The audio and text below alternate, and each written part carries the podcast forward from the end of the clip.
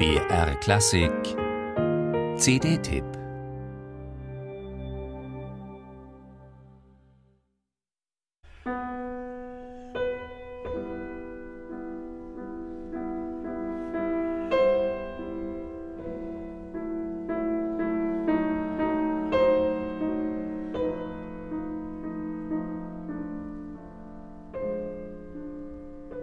oft gehört und immer wieder gerne als Zugabe präsentiert.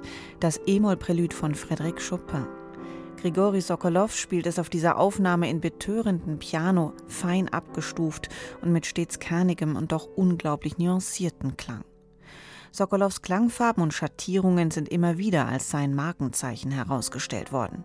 Man kann unterstreichen, zu Recht, wenn man den jetzt erst veröffentlichten Konzertmitschnitt von den Salzburger Festspielen aus dem Jahr 2008 hört. Wie Sokolow hier bei seiner Interpretation der 24 Chopin-Prälude Übergänge gestaltet, die Minitableaus in ein Gesamtgefüge zusammenbringt und doch in ihren Kontrasten auch entschieden voneinander absetzt, ist bezwingend.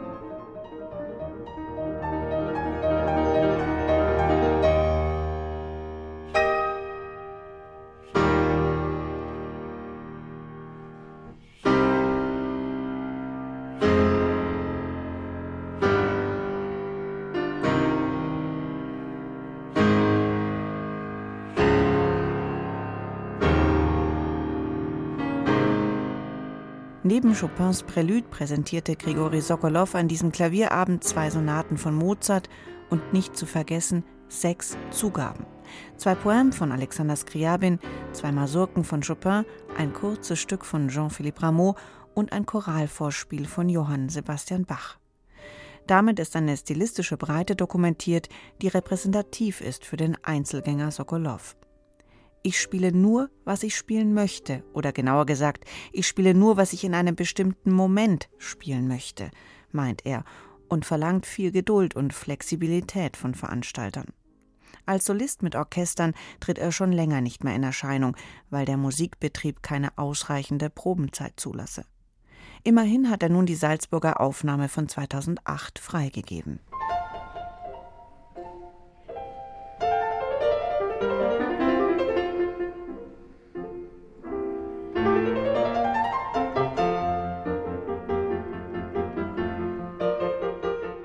Mit fast demütiger Innigkeit gestaltet er die langsamen Mittelsätze von Mozarts Klaviersonaten, um dann wieder mit aufbrausender Helligkeit freudig mitzureißen.